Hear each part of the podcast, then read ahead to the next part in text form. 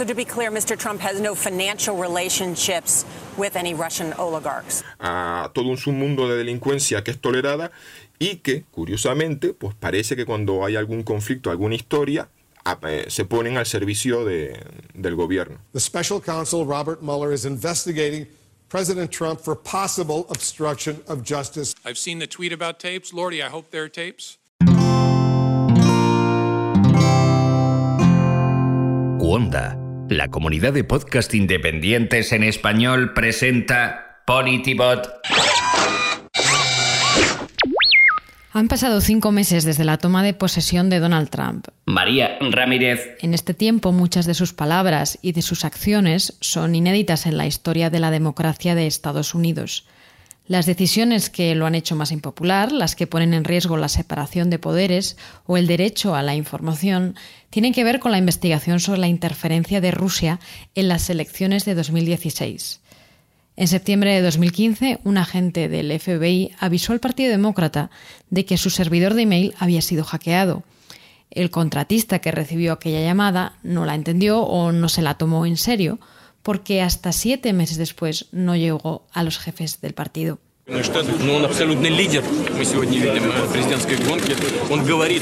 En diciembre de aquel año, eh, Vladimir Putin dijo que Trump era el líder absoluto en la carrera presidencial. Trump le dio las gracias a Putin diciendo que era un honor ser alabado por alguien tan respetado dentro de su país y más allá. En los siguientes meses, webs, bots y cuentas de Twitter con origen ruso diseminaron historias inventadas sobre Hillary Clinton.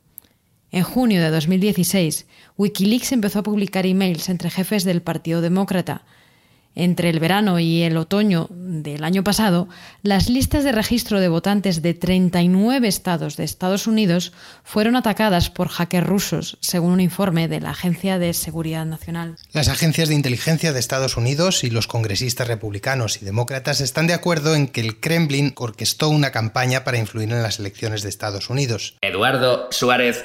La primera incógnita que debe resolver la investigación es si la campaña de Trump tuvo algo que ver en este asunto, si sabía de antemano lo que iba a ocurrir y si hizo algún trato indebido con agentes rusos. La segunda incógnita sin respuesta es si el presidente Trump es culpable de obstrucción a la justicia, un delito muy grave que podría acabar en su destitución.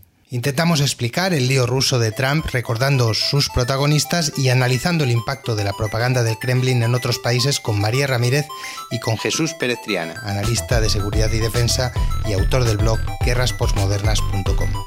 Yo soy Eduardo Suárez, bienvenidos al podcast de Politivo.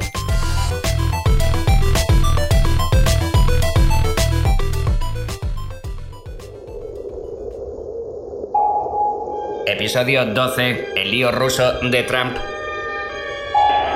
Sobre qué puede protagonistas. James Comey.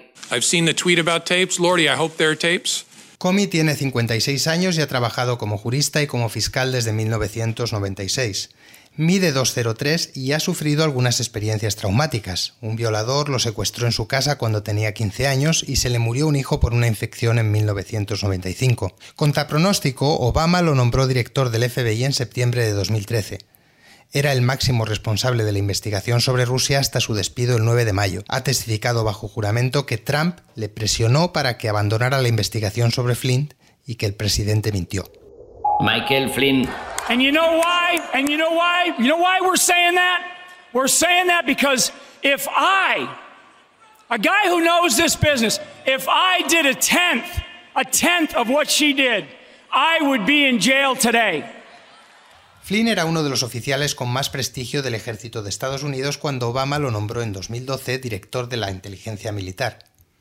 Dos años después fue destituido y empezó a ofrecer sus servicios a regímenes autoritarios cobró por dar un discurso en un evento del canal de propaganda de Putin e hizo campaña por Trump. El presidente lo premió nombrándole consejero de Seguridad Nacional, pero solo duró en el cargo 24 días. Fue despedido después de haber mentido al decir que no había hablado con el embajador ruso sobre las sanciones que Obama impuso a Rusia por interferir en las elecciones. Algún medio ha publicado que Trump todavía sigue hablando con Flynn. Paul Manafort. So to be clear, Mr. Trump has no financial relationships with any Russian oligarchs. That, that's what he said. I, I, that's what I said. That's obviously what the, our position is. Manafort fue el jefe de campaña de Trump desde la primavera hasta finales de agosto de 2016. Antes había trabajado para dictadores en países como Ucrania, Angola o el Congo, esta vez su encargo era tender puentes con el establishment del partido que Manafort conocía bien por su trabajo para Gerald Ford, Ronald Reagan o Bob Dole. Como parte de la investigación sobre Rusia, el FBI investiga si blanqueó dinero negro comprando apartamentos de lujo en Nueva York. Jeff Sessions. Well, you let me qualify it. I, if, you, if I don't qualify it, you'll accuse me of lying. So I need to be correct as best I can. I do want you to be honest. I'm not able to uh, uh, be rushed this fast. It makes me nervous. Sessions tiene 70 años y ha ejercido como senador por Alabama desde 1997. Antes estuvo a punto de ser juez, pero unas palabras racistas hundieron su audiencia de confirmación. Durante muchos meses fue el único senador que pidió el voto para Trump y tuvo su recompensa, ser nombrado fiscal general. El 2 de marzo anunció que no intervendría en ninguna decisión de la investigación sobre Rusia al hacerse público que se había reunido con el embajador ruso hasta dos veces. Una de ellas, por cierto, en su despacho en septiembre de 2016. Sessions avaló el despido de Comey, aunque no ha querido dar detalles sobre él.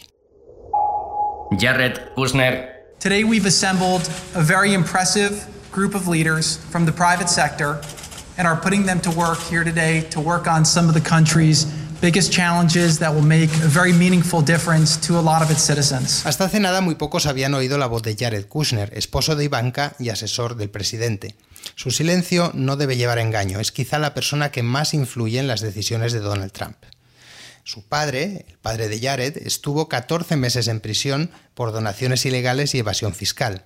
Jared se reunió en diciembre con el embajador ruso y con Sergei Gorkov, sospechoso de espionaje y presidente de un banco que es propiedad del gobierno ruso. Ese encuentro llamó la atención del FBI. Robert Mueller. Whatever we do, we must act with honesty and with integrity. And regardless of your chosen career, you're only as good as your word. Mueller tiene 72 años y fue durante 12 director del FBI. Lo nombró George W. Bush en 2001 y Obama extendió su mandato durante dos años más mientras le buscaba un sucesor. Es amigo personal de Comey y demócratas y republicanos suelen elogiar su integridad. El 17 de mayo, el fiscal general adjunto nombró a Mueller jefe de la investigación sobre Rusia. A mediados de junio, el Washington Post publicó que había empezado a investigar a Trump por obstrucción a la justicia. Laid out a series of communications between Trump officials and Russia. The media and the Democrats have this Russian concussion, and they've lost like muscle memory. The special counsel Robert Mueller is investigating President Trump for possible obstruction of justice. Desde hace semanas es rara la noche en la que no llega una noticia sorprendente, una alerta, una exclusiva del New York Times o del Washington Post relacionada con la investigación sobre Rusia. Acabamos de presentar a los personajes principales de este drama. Ahora vamos a intentar responder con María a las preguntas básicas sobre qué ha pasado y sobre qué puede pasar a partir de ahora. María, ¿hasta dónde está probada la interferencia rusa en estas elecciones? Lo que sabemos viene básicamente eh, de dos informes. Uno que publicó en enero el grueso de las agencias de inteligencia de Estados Unidos y otro eh, de la Agencia de Seguridad Nacional, en este caso filtrado a la prensa. De estos dos informes, eh, lo que se desprende es que hubo tres tipos de interferencia o tres posibles tipos de interferencia. La información falsa, el hackeo de los emails del Partido Demócrata y el hackeo de listas de votantes. Eh, en los tres casos hay, digamos, distintos niveles de certeza sobre lo que realmente hizo Rusia.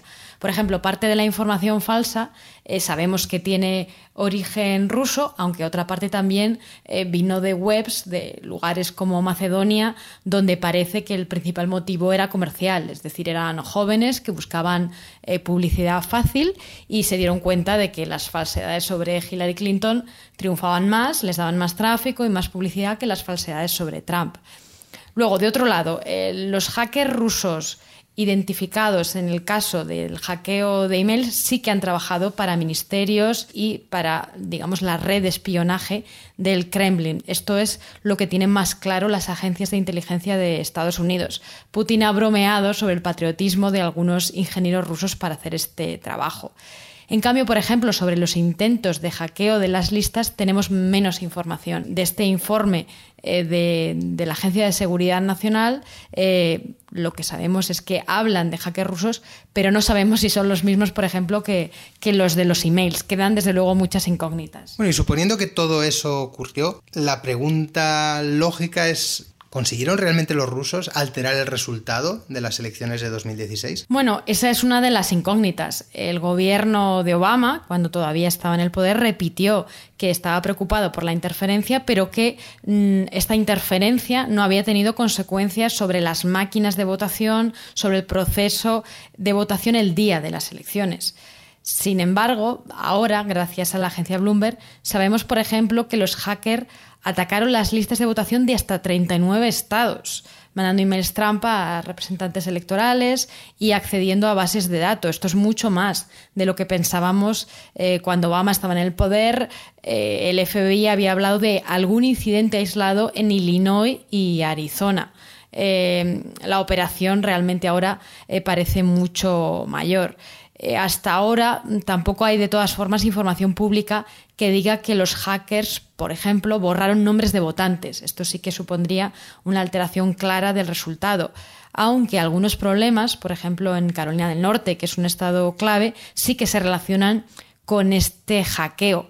Em, la investigación de esto, en cualquier caso, es muy compleja, porque en Estados Unidos no hay un sistema electoral eh, nacional, cada estado tiene máquinas distintas de votación, contratistas, eh, las empresas eh, que realmente se encargan de la votación distintas y sus propias reglas, con lo cual cualquier investigación de este tipo mm, podría ser muy complicada y puede que nunca llegue a respuestas del todo ciertas. Bueno, una cosa efectivamente es ese hackeo de, las listas y otra cosa es saber exactamente qué conocía la campaña de Trump, qué conocía también el propio Trump sobre eh, lo que estaba ocurriendo, sobre, sobre esa información falsa que estaba corriendo por Internet, sobre ese hackeo de los emails demócratas, sobre esa intervención en, las, en las listas de votantes. ¿Sabemos hoy por hoy qué conocía Trump o su campaña eh, sobre esa intervención del gobierno ruso? Bueno, no sabemos ninguna de las dos cosas, pero lo que sí sabemos es que Trump de momento no está siendo investigado por eso. El presidente eh, no, no, tiene ahora mismo eh, a los agentes del FBI detrás de él. Eso lo dejó claro Comey en público, que la investigación no estaba centrada en el presidente, sino en su entorno, en su campaña. Eh, puede que en este caso Trump sea un alma pura, puede que realmente no supiera nada de los contactos de Flynn, de Kushner, de Sessions, de Manafort eh, o incluso de las intenciones de los rusos. Pero incluso si es así, eso puede que no sea suficiente para salvar a Trump en un futuro. Richard Nixon, de hecho, tampoco sabía que sus estrategas habían ordenado el asalto de la oficina del Partido Demócrata en el Hotel Watergate antes de que lo hicieran. Claro, porque incluso si Trump no sabía eh, que los rusos estaban interviniendo en las elecciones, aún así puede haber cometido un delito, ¿verdad? Bueno, el delito por el que, o el posible delito por el que Mueller investiga ahora a Trump, eh, según él mismo, el mismo presidente ha reconocido, es obstrucción a la justicia. Eh, Trump podría haber cometido ese delito al pedirle a Comey y también a otros responsables de la CIA y de la Agencia de Seguridad Nacional que dejaran de investigar a Flynn o que dijeran en, público que él o incluso eh, que su campaña no estaban siendo investigados por, por esta interferencia rusa. Lo primero es verdad, él no estaba siendo investigado. Lo segundo es mentira, su campaña sí está siendo investigada. La obstrucción a la justicia es efectivamente un delito tipificado en el Código de Estados Unidos. ¿Y podría ir Trump a la cárcel? Bueno, en teoría podría ser procesado, aunque no hay jurisprudencia sobre esto, porque en la práctica los presidentes sospechosos de este delito eh, no han sido llevados nunca ante un tribunal. Eh, lo que ha sucedido es que han pasado por un proceso político, como es el impeachment Esto en realidad funciona como un juicio, es un proceso iniciado por la Cámara de Representantes y que se escenifica realmente a modo de juicio con interrogatorios eh, legales en el Senado. Iniciar el proceso, iniciar este proceso requiere los votos de más de la mitad de los miembros de la Cámara de Representantes, destituir al presidente eh, supone necesitar el apoyo de dos tercios de los miembros del Senado. Nixon dimitió antes de que terminara su proceso de impeachment, pero por si acaso era procesado, eh, su vicepresidente y sucesor, eh, Gerald Ford, ordenó el perdón para que en ningún caso Nixon tuviera que rendir cuentas eh, ante los tribunales, entre otras cosas, por obstrucción a la justicia.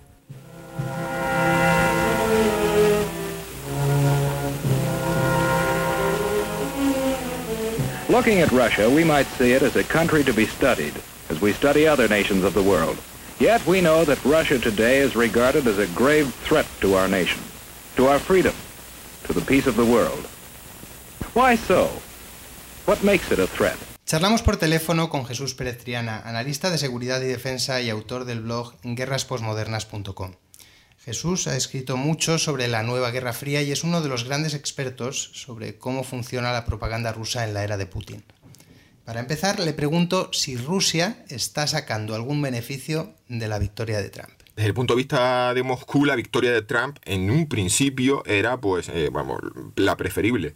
Trump propuso, y fue una cosa que es curiosa porque recibió el aplauso desde sectores de la izquierda hasta los medios oficiales de Corea del Norte, porque él dijo que se iba a retirar, si, eh, desconfiaba de la OTAN, que consideraba una una organización obsoleta, consideraba que eh, Estados Unidos no obtenía nada a cambio de, la defensa europea, se dijo que se iba a retirar o que iba a retirar tropas porque no obtenía nada en claro de la defensa de Corea del Sur, de Japón, y entre otras cosas decía que él, bueno, que tenía una buena relación, que bueno, es una de esas hipérboles típicas suyas, porque luego cuando se le preguntó si alguna vez se había reunido personalmente cara a cara con, Putin, eh, confesó que bueno, que eso que dijo que tenía una muy buena relación era pues un poco de exageración. Es decir, pero eh, los rusos veían como que era un tipo que pretendía, iba a plantear una política aislacionista frente a esa cosa demócrata, de los demócratas de la responsabilidad de proteger, eh, ese humanitarismo armado que ha practicado Bill Clinton, eh, Obama hasta el 2011, y Clinton iba por esa línea intervencionista y defendiendo eh, los intereses de Estados Unidos, pero siempre en el nombre de, pues, de la protección a, las minorías étnicas en casos de, genocidio o contra la población civil, como en el caso de Libia. Entonces íbamos hacia un presidente que decía que pretendía tener, mantener una buena relación con Rusia y encima un poco aislarse y desconectar a Estados Unidos de ese papel de, policía del mundo, cosa que a los rusos les venía fantástico, porque eso suponía eh, libertad de acción en Europa Oriental y libertad de acción en, Oriente Medio. Lo que pasa es que luego, sobre la, en la práctica, pues Trump no ha podido llevar a cabo esas políticas porque se ha encontrado pues que toda la maquinaria de diplomática y militar de, de Estados Unidos eh, no funciona. Hay toda una serie de contrapesos que le han impedido practicar esa agenda y aparte yo creo que entre otras cosas porque todos sus asesores le han puesto sobre la mesa que lo que estaba planteando era un disparate. Por ejemplo, eh, si uno repasa eh, los contratos de defensa de Japón y Corea del Sur, está clarísimo que a cambio de la defensa de ambos países frente a potenciales amenazas externas que pueden ser China o Corea del Norte, evidentemente hay una contraprestación económica e industrial y es que las Fuerzas Armadas de Corea del Sur y Japón compran mucho a la industria de defensa estadounidense y todos lo sabemos, cuando hay un contrato, o sea, hay una licitación pública en esos dos países para eh, comprar un contrato, los europeos nunca tienen opción porque se sabe que de antemano que el contrato lo van a agarrar los estadounidenses. Entonces da la sensación de que alguien le fue explicando esto poco a poco porque ya a las pocas semanas de, ser presidente electo empezó a rectificar y a decir que bueno, que vale, que algo, algo así como me lo han explicado mejor, no lo dijo con esas palabras, pero que no, no, que sí, que iba a tener una postura muy firme frente a Corea del Norte. Entonces da la sensación de que Trump ha ido cambiando sobre la marcha la postura entre otras cosas porque es una persona muy inexperta que nunca había ocupado un cargo público y se nota que le han tenido que explicar algo así como para tontos un montón de cuestiones internacionales y sobre todo por ese ego desmedido suyo de sentirse comandante jefe de las fuerzas y mandar a bombardear en Afganistán, mandar a bombardear en Siria. Y al final tenemos a un presidente que está pidiendo, pues, o está o una administración que está planteándose una mayor intervención en Afganistán. Eh, este fin de semana tuvimos un choque entre aviones sirios y, y, estadounidenses y vemos que está aumentando la presencia militar en Somalia y en fin. Entonces, desde el punto de vista ruso, evidentemente era todo, por así decirlo, tener luz verde para eh, un mundo más multipolar, donde Rusia iba a tener un muchísimo mayor peso en unos Estados Unidos con un Trump que pretendía pues achicar el papel de, Estados Unidos en, el mundo. Y la propaganda rusa, por supuesto, no es algo nuevo, eh, pero tú que lo has estudiado bien, ¿qué armas eh, tiene ahora, que tal vez distintas del pasado, qué armas tiene ahora Putin de propaganda en el exterior? Pues sí, la verdad que fue un tema en que yo me acerqué a esto en el año 2007 con la crisis diplomática entre Estonia y, Rusia, en la que pues tuvo toda una serie de... Tuvimos pues propaganda, desinformación, hacker, es decir, todas las herramientas que ahora estamos viendo en la... Es decir, la caja de herramientas rusas la aplicaron. Y entonces en aquel entonces pues me dio por, por estudiar toda la teoría de, de eh, ciberguerra y desinformación rusa y, tiene un origen muy curioso. Eh, ellos en los 90 no tenían los medios, era un país que estaba pues, en fin, saliendo de la, del comunismo y entonces, como no tenían medios económicos para desarrollar, lo que hicieron fue sobre todo eh, hacer desarrollos teóricos. Y una de las cosas que a ellos les impactó mucho fue la, Primera Guerra de Chechenia, cómo eh, la narrativa de los medios de comunicación occidental respondía más o menos al punto de vista de los chechenos. Y yo recuerdo perfectamente las crónicas de, por ejemplo, para Antena 3 de Ricardo Ortega. O sea, en, aquí en Occidente veíamos el conflicto desde el lado de vista de los chechenos. Y ellos pues les dicen, pues, eso les dio que pensar de cómo un conflicto daba igual lo que estaba pasando en el campo de batalla, que lo que realmente importaba era cómo se moldeaba la opinión pública.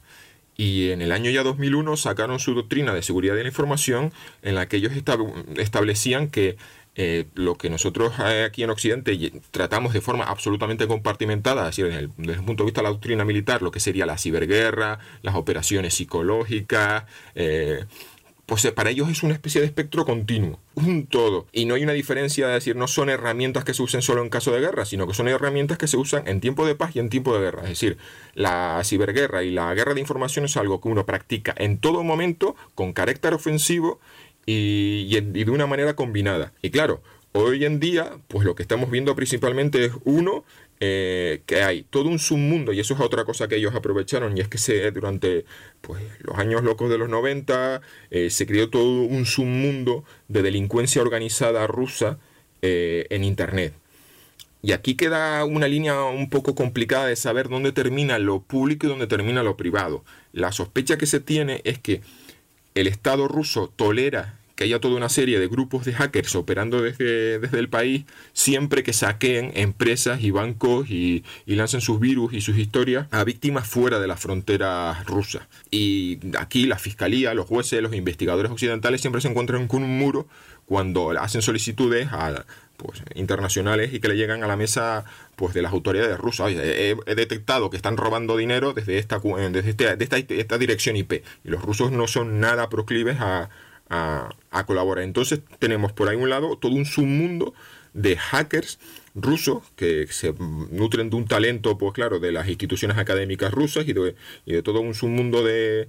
Es, un círculo en el que tenemos instituciones académicas que crean a muy buenos informáticos, a todo un submundo de delincuencia que es tolerada y que, curiosamente, pues parece que cuando hay algún conflicto, alguna historia, eh, se ponen al servicio del gobierno. Sí, lo que nos llegaba a sospechar de que están siendo tolerados, sus prácticas son toleradas mientras presten servicios a la patria, pues en casos como el, conflicto de Estonia en el 2007. Porque curiosamente, eh, luego cuando uno se detecta quién fue la, a quién se sospecha que estuvo detrás de los hackeos al servidor del Comité Nacional Demócrata estadounidense, pues aparecen unos grupos de hackers que luego se relacionan con actividades delictivas.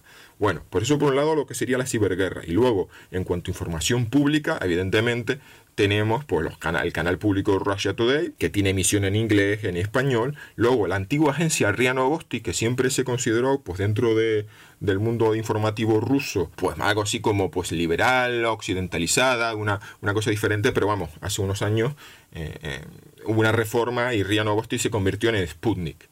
Entonces tenemos a todo un entramado de, de medios públicos con una serie de mensajes que pues muy curiosos. Es decir, si uno ve el, el, plantel de expertos que desfilan por Rusia Today, pues suelen ser toda una serie de disidencias desde la ultraizquierda a la ultraderecha europea, con una visión siempre muy crítica de Occidente, eh, por lo general, eh, muy crítica de Occidente y de Israel y demás.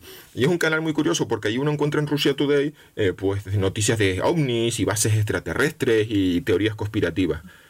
Y eso forma parte de otra de un legado soviético muy muy divertido, que aparte de que esas cosas eran muy populares en la Unión Soviética y es fomentar esas visiones de teorías conspirativas y de, y de visiones muy alternativas sobre cualquier fenómeno, por ejemplo, uno puede encontrar muchos artículos en Russia Today sobre que el Estado Islámico es un producto de la CIA y de los servicios secretos occidentales. El objetivo de, esa, esas campañas suelen ser desacreditar la visión de, de, los gobiernos occidentales. Es decir, pasan cosas, muchas, ovnis, secretos, conspiraciones, terroristas y demás. Y todo detrás de eso está la mano de los gobiernos que te ocultan información y, es como generar una, una especie de de atmósfera de sospecha continuada sobre la opinión eh, que se publica aquí en Occidente. Y luego, por supuesto, hay toda una serie de entramados de, colaboradores útiles, tanto en la ultraizquierda como en la ultraderecha, porque esos mensajes no son. El impacto mediático de Russia Today pues no es muy elevado. O sea, no es un medio de comunicación que esté en la boca, en el boca a boca del, de la gente en la calle. Pero si uno se mete en internet descubre pues hay toda una legión de blogs, medios de comunicación online, tanto izquierda, tonta derecha, que que, ese mensaje antioccidental muy crítico de la OTAN de Estados Unidos pues lo reproducen. Y eso ahí es el verdadero el verdadero impacto de Russia Today. Está pues vía todos los grupos ideológicos que aquí en Occidente en esto que llamamos la nueva Guerra Fría se están alineando con el bloque antioccidental o si se prefiere llamar antiglobalista en fin Oye, y más allá de Estados Unidos y de las ex repúblicas soviéticas, ¿en qué otras elecciones ha tenido un efecto documentado esa, esa misma influencia rusa de la que hablas? Pues ah, yo creo que ahora mismo, eh, en cuanto a elecciones, quizás eh, hayamos reparado en esto eh, hace muy poquito en Estados Unidos, porque anteriormente, la verdad que yo no he investigado, si no, me he metido a fondo en qué papel han podido tener ellos en las elecciones en Europa del Este. Si posiblemente hubo dinero y cosas eh, apoyando a candidatos. Lo que pasa es que ahora todo esto se ha vuelto tan popular porque tenemos las redes sociales y entonces todo es muchísimo más evidente.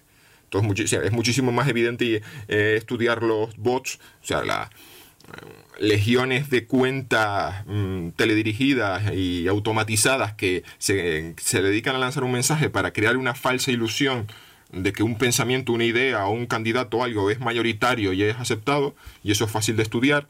Entonces, que ha habido dinero y que ha habido intercambios, pues sí, me imagino que en Europa del Este. Pues, y eso lo podemos saber simplemente porque Occidente también lo hizo. Y eso es una de las cosas que, por así decirlo, ha generado un punto de, rencor profundo en Rusia desde las elecciones en Eslovaquia, en Bulgaria, mucho antes de, la, de las famosas eh, revoluciones de colores, pues hubo todo una, un desembarco de ONG eh, occidentales promoviendo pues valores de gobernanza, democracia, derechos humanos eh, que ayudaron a construir pues mayorías sociales, es decir, a articular una oposición que tumbaron el, gobierno, o sea, dieron la vuelta a elecciones en países como Eslovaquia y Bulgaria que tenían gobiernos muy prooccidentales. Estamos hablando pues eh, entre, entre finales de los 90 y y principios de, este siglo. Entonces yo digo que es una suposición. Si, si sabemos perfectamente que Occidente estaba desembarcando con maletines de dinero, ayudando a organizar las oposiciones de esos países, está, está claro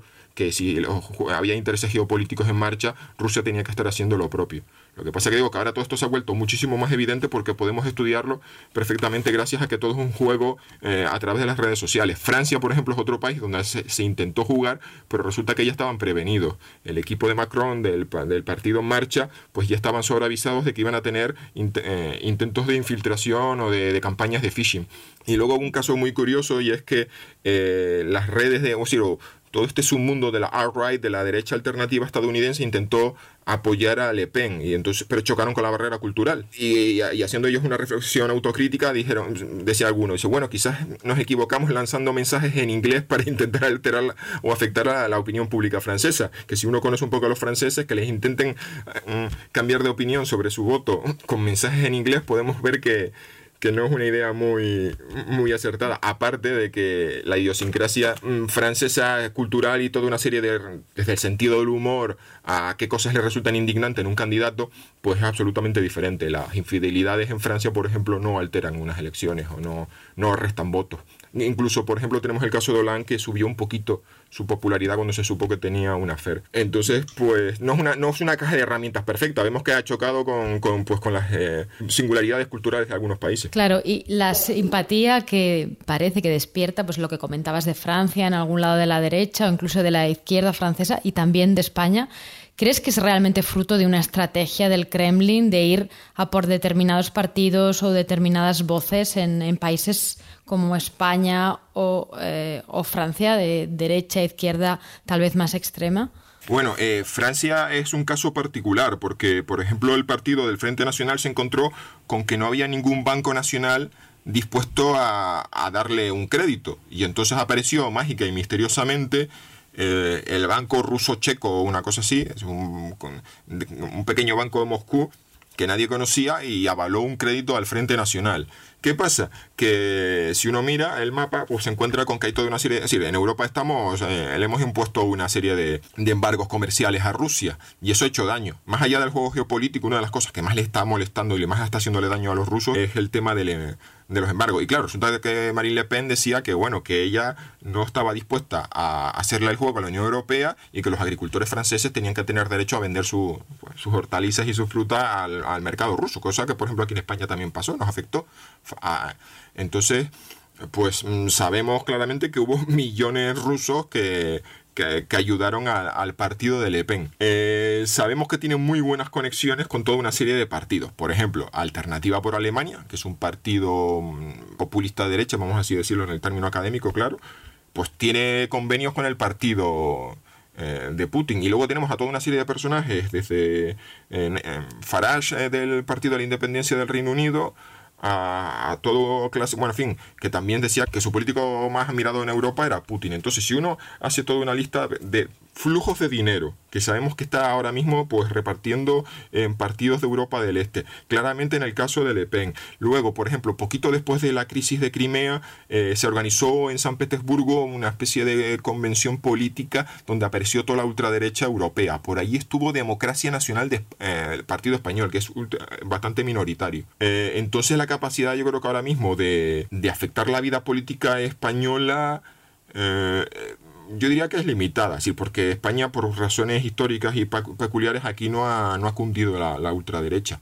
Pero si uno mira luego quién está votando en el Parlamento Europeo cada vez que los intereses de Rusia están en juego, se encuentra curiosamente que hay un bloque formado por partidos, podríamos, la ultraizquierda y la ultraderecha. Y además, curiosamente, van emparejados. Es decir, te puedes encontrar con que los neonazis de Aurora Dorada griego votan lo mismo que los del KKE, el Partido Comunista Griego. Alternative eh, für Deutschland a la vez vota lo mismo que Die Linke. Y vamos viendo país por país donde nos encontramos que en los ambos extremos eh, pues todo lo que tenga que ver, por ejemplo, con condenas a Rusia por la situación de los derechos humanos de la minoría tártara en Crimea, condenas a Rusia por la situación en Ucrania Oriental, eh, el Tratado de Asociación de Ucrania, eh, no de adhesión, de asociación, de, acercamiento comercial a, la Unión Europea, fue votado en contra por un bloque que aquí en España teníamos a Bildu, Podemos, Izquierda Unida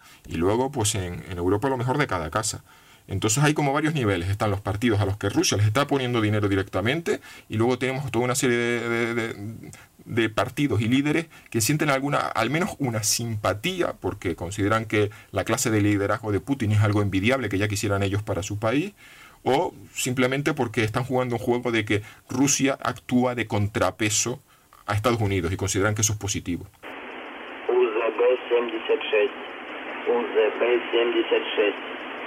93 882 на имена 74 14. Analizando, analizando.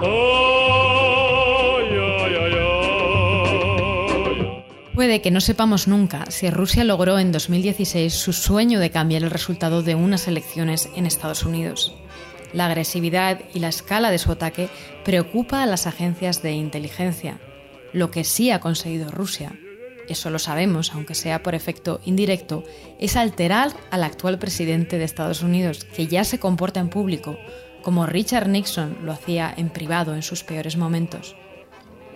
El futuro de Trump y la nación depende ahora de la conciencia y el cálculo político de unos pocos republicanos, al menos hasta noviembre de 2018, que es cuando se celebran elecciones al Congreso y los republicanos podrían perder la mayoría en al menos una de las dos cámaras. Pero hasta entonces queda mucho por ver y por escuchar.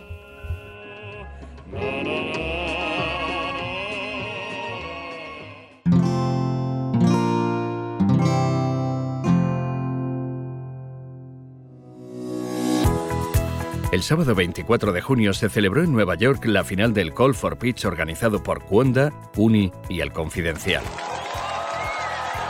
Se trataba de un concurso de ideas originales para realizar un podcast, y como premio, Wanda produciría la primera temporada completa. Llegaron más de 70 propuestas desde España y Latinoamérica y con temáticas muy diversas. Al día siguiente supimos algo que nos dejó aterrados. Pero algunas de esas historias pedían otra manera de contar. Llegamos a este país en busca de un nuevo comienzo. Desde reportajes periodísticos, ¿Qué es una política pública? relatos, A los malos les meten en la cárcel si lo hacen. pasando por mal. informativos, infantiles e incluso ficción. Hace tres años que ellos manejan todo. La política, los medios, la tele, los diarios, la información, todo. A la final de Nueva York llegaron cinco proyectos y el ganador fue Bitácora. Diego Gemio y Marco Tonizo nos transportarán a nuevas latitudes para conocer las historias de sus habitantes. Esto es Bitácora, un podcast con historias de viaje. Somos Diego Gemio y Marco Tonizo. La aventura está por comenzar. En los tiempos que corre queda todo eso. Te digo que no es poca cosa. Estamos impacientes por escuchar el primer episodio que encontrarás en cuonda.com. También puedes seguirnos en Twitter y en Facebook. Wanda, la comunidad de podcast independientes en español, sigue creciendo.